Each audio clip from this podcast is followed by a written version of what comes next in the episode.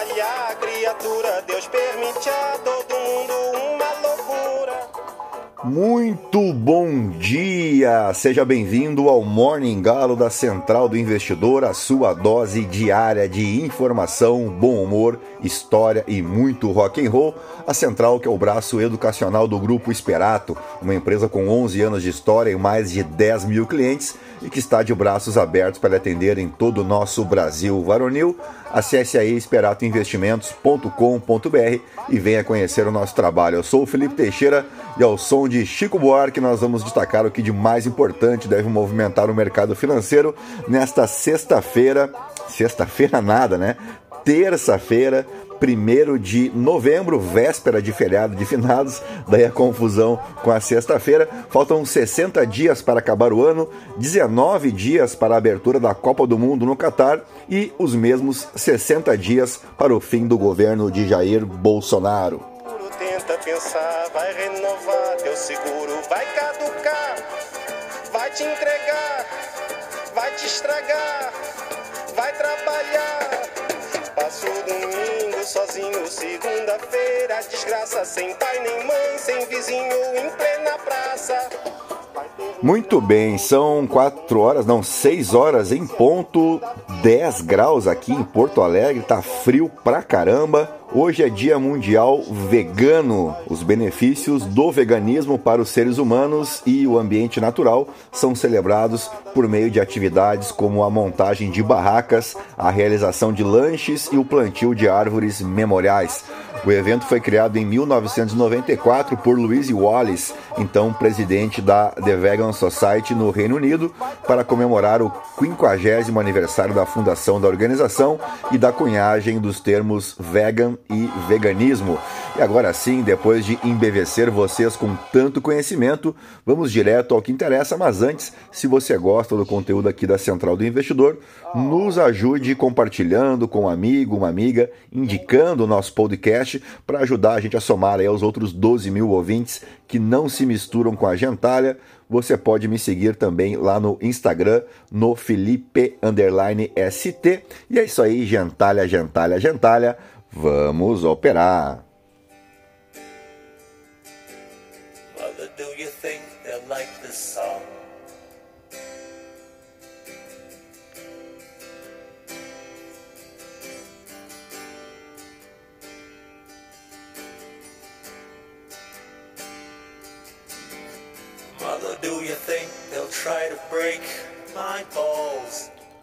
Muito bem, as ações asiáticas encerraram essa terça-feira de véspera de feriado aqui no Brasil em forte alta, na mesma direção dos futuros em Wall Street, enquanto os investidores aguardam a reunião de política monetária do Federal Reserve. As ações de mineração e energia vão liderando os ganhos na Europa e na China houve uma forte reação inicial a um post não verificado nas redes sociais de que um comitê estava sendo formado para avaliar cenários sobre como sair do Covid-19 zero, mas as ações chinesas reduziram os ganhos depois que o Ministério das Relações Exteriores disse que desconhecia quaisquer planos para aliviar as restrições impostas pela Covid no continente. Os rendimentos do Tesouro americano caíram abaixo de 4%, mas permaneceram elevados. Os mercados de swap estão precificando um aumento de 75 pontos base nessa semana, em meio à campanha de aperto mais agressiva do Fed em quatro décadas. O Bloomberg Dollar Index quebrou uma sequência de três dias de alta, enquanto o euro e a libra subiram. O governo do Reino Unido disse que é inevitável que todos os britânicos, especialmente os mais ricos, tenham que pagar mais impostos para restaurar a estabilidade das finanças públicas. Bem, por aqui a coisa não tá nada fácil. A Polícia Rodoviária Federal anunciou na noite desta segunda-feira que iniciou operação para liberar rodovias bloqueadas por manifestantes apoiadores de Jair Bolsonaro. Vou falar a palavra correta aqui, por golpistas extremistas apoiadores de Jair Bolsonaro após a derrota na eleição presidencial. A medida ocorre depois que o ministro do STF, Alexandre de Moraes, determinar a liberação imediata das vias públicas. Por volta das 4h30, né, 4h30 da madrugada dessa terça-feira, a PRF trouxe a atualização de que 174 manifestações tinham sido desfeitas desde o início dos bloqueios, ainda na noite de domingo. Se considerar somente o período desde o anúncio do início da operação de liberação das rodovias, isto é, das 23 horas de segunda-feira até as 4h30 da madrugada, 53 pontos de bloqueio, interdições ou manifestações foram liberados, passando de 342 para 289 em 23 estados e no Distrito Federal. A decisão de Moraes deixa expresso que, se a PRF não agir imediatamente, o diretor-geral da corporação, Silvinei Vasques, aquele mesmo que no domingo fez aquela operação estranhíssima, especialmente no Nordeste, né?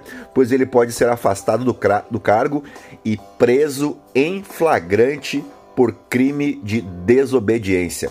Abre aspas, nosso protocolo é o diálogo. Seguido disso, informamos a decisão e a multa de 100 mil reais por hora, tanto para a pessoa física quanto para a CNPJ.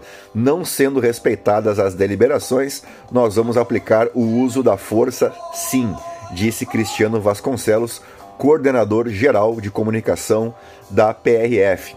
Moraes ordenou que a PRF e os policiais militares tomem todas as medidas necessárias e suficientes. Ele também determinou a identificação dos caminhões envolvidos nos bloqueios para aplicação de multa horária de 100 mil reais. Enquanto milhares de brasileiros estão nas ruas, o presidente Jair Bolsonaro segue em casa, em posição fetal, chorando baixinho, comendo seu pãozinho com leite condensado, enquanto o povo faz o trabalho sujo por ele. Afinal de contas, é assim: um manda e os outros obedecem, e o que não falta é capacho e tonto nesse Brasil que podiam muito bem aproveitar toda essa energia golpista para pegar numa enxada e trabalhar um pouco, né? Vai fazer um bem danado e trabalhar mesmo que só de vez em quando não faz mal, viu? Pelo contrário, faz um bem danado. Bem, vídeos que circularam nas redes sociais nessa segunda-feira mostravam policiais rodoviários federais se solidarizando com os caminhoneiros que bloquearam estradas. Estamos juntos com vocês, diz um agente aos caminhoneiros em um dos vídeos. O movimento que contesta as eleições e prega a intervenção militar ganhou força ontem e articulação em grupos de Telegram. E dito isso, né, temos que dar os parabéns a todos os envolvidos, esses grandes democratas que vivem no Brasil, né, que respeitam o resultado das eleições, que respeitam as instituições. Parabéns, viu? Vocês estão construindo um país assim digno de respeito, né? Vamos adiante para as principais manchetes dos portais de notícia no Brasil e no mundo.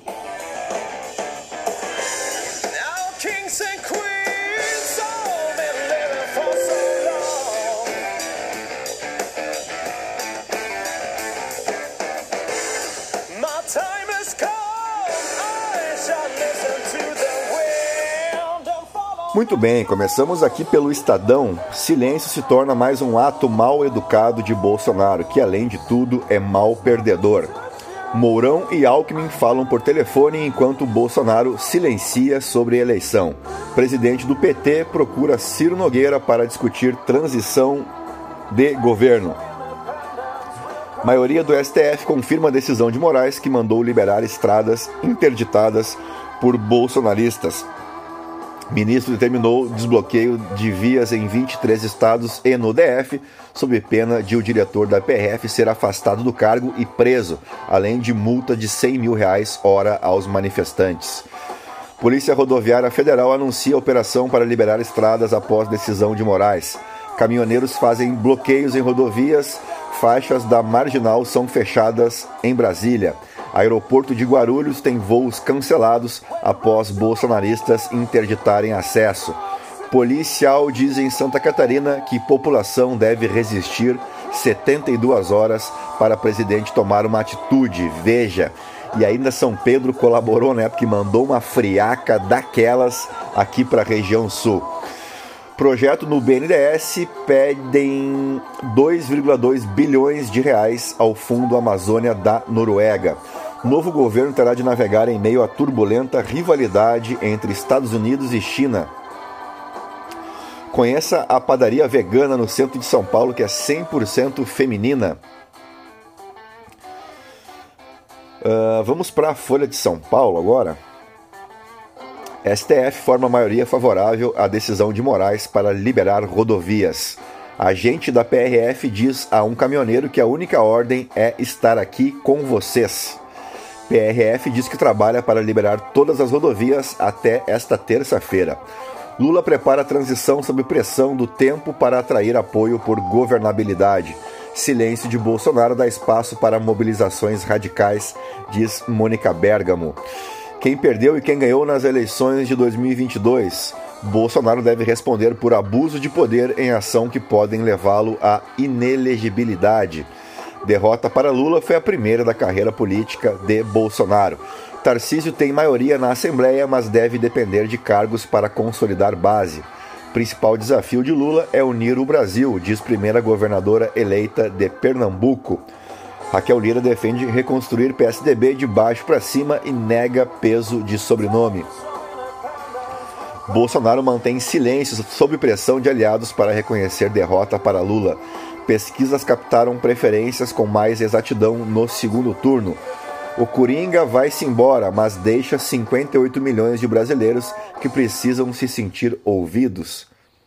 Entendi, foi nada essa manchete aqui, mas tudo bem.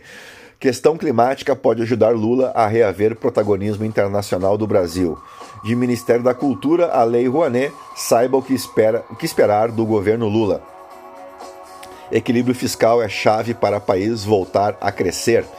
Vamos para o valor econômico. A STF forma a maioria para re referendar decisão de Moraes que mandou desobstruir rodovias.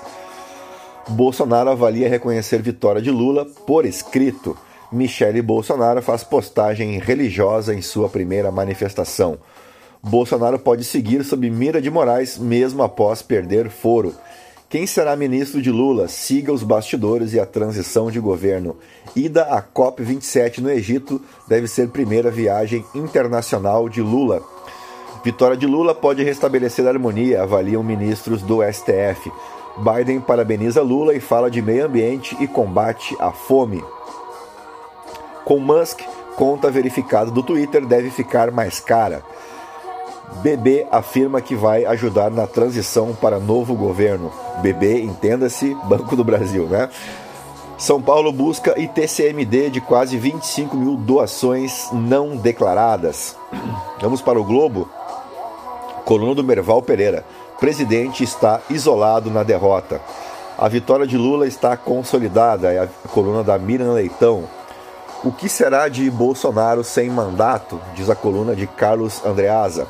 China aguarda a volta do Brasil ao cenário global. É a coluna do Marcelo Ninho. Bela Megali. Lula avalia junta política para fazer transição de governo e sinalizar frente ampla. PRF inicia liberação de rodovias após ordem de Moraes com aval do STF.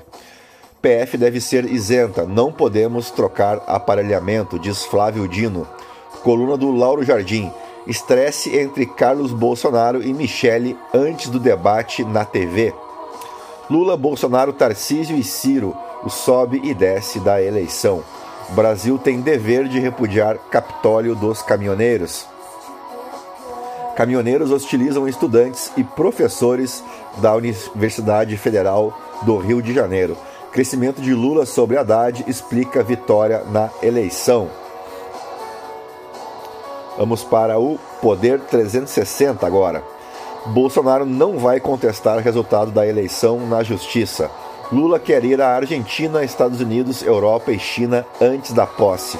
Alckmin e Mourão falam ao telefone sobre transição de governo.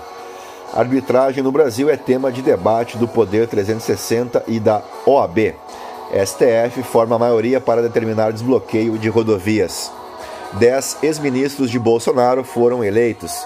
Israel realiza a quinta eleição em três anos e meio nesta terça-feira. Compare as últimas pesquisas estaduais e os resultados do TSE. Bolsonaro tem ansiedade tóxica por levante, diz Marina Silva. Agente de trânsito é filmado apoiando ato em rodovia de Santa Catarina. Glaze Hoffman telefona para Ciro Nogueira para discutir transição.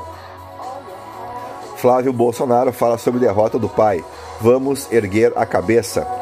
Lula tenta atrair novos partidos para seu grupo. Vamos para o portal Metrópolis. Lula prometeu 13 ministérios durante campanha. Veja nomes ventilados. STF forma maioria e confirma a decisão de Moraes para desbloquear BRs. Silêncio de Bolsonaro sobre eleições inflama a militância e gera incerteza política. De volta à presidência, Lula ficará só atrás de Vargas em tempo no cargo. Líder do governo, Bolsonaro promete oposição articulada a Lula. Centrão usará promessas de Lula sobre mínimo e IR para pressioná-lo. Bolsonaro enfrenta dois problemas, um dentro de casa e outro fora. Uh, vamos para os destaques internacionais, né? Acabei esquecendo aqui nessa correria. Vamos abrir aqui o The New York Times, só um momentinho. Enquanto carrega aqui. Homem planeja sequestrar Nancy Pelosi e quebrar suas rótulas, dizem promotores. Uh, no The Washington Post, líderes judeus pedem que candidatos republicanos rejeitem comentários antissemitas. E vamos fechar aqui de Financial Times. Bancos se preparam para manter dívidas do Twitter de 12,7 bilhões em livros até o início de 2023. E assim fechamos o nosso Morning Galo desta terça-feira, 1 de novembro. Aliás, bem-vindo mês de novembro, né? E um bom dia a todos, bons negócios. Amanhã estamos de folga, né, pelo feriado de finados, mas voltamos na quinta-feira com mais uma edição do nosso Morning Galo. A todos um grande abraço, juízo, né? E nos vemos na quinta-feira, tá legal? Grande abraço, tchau, tchau, fui!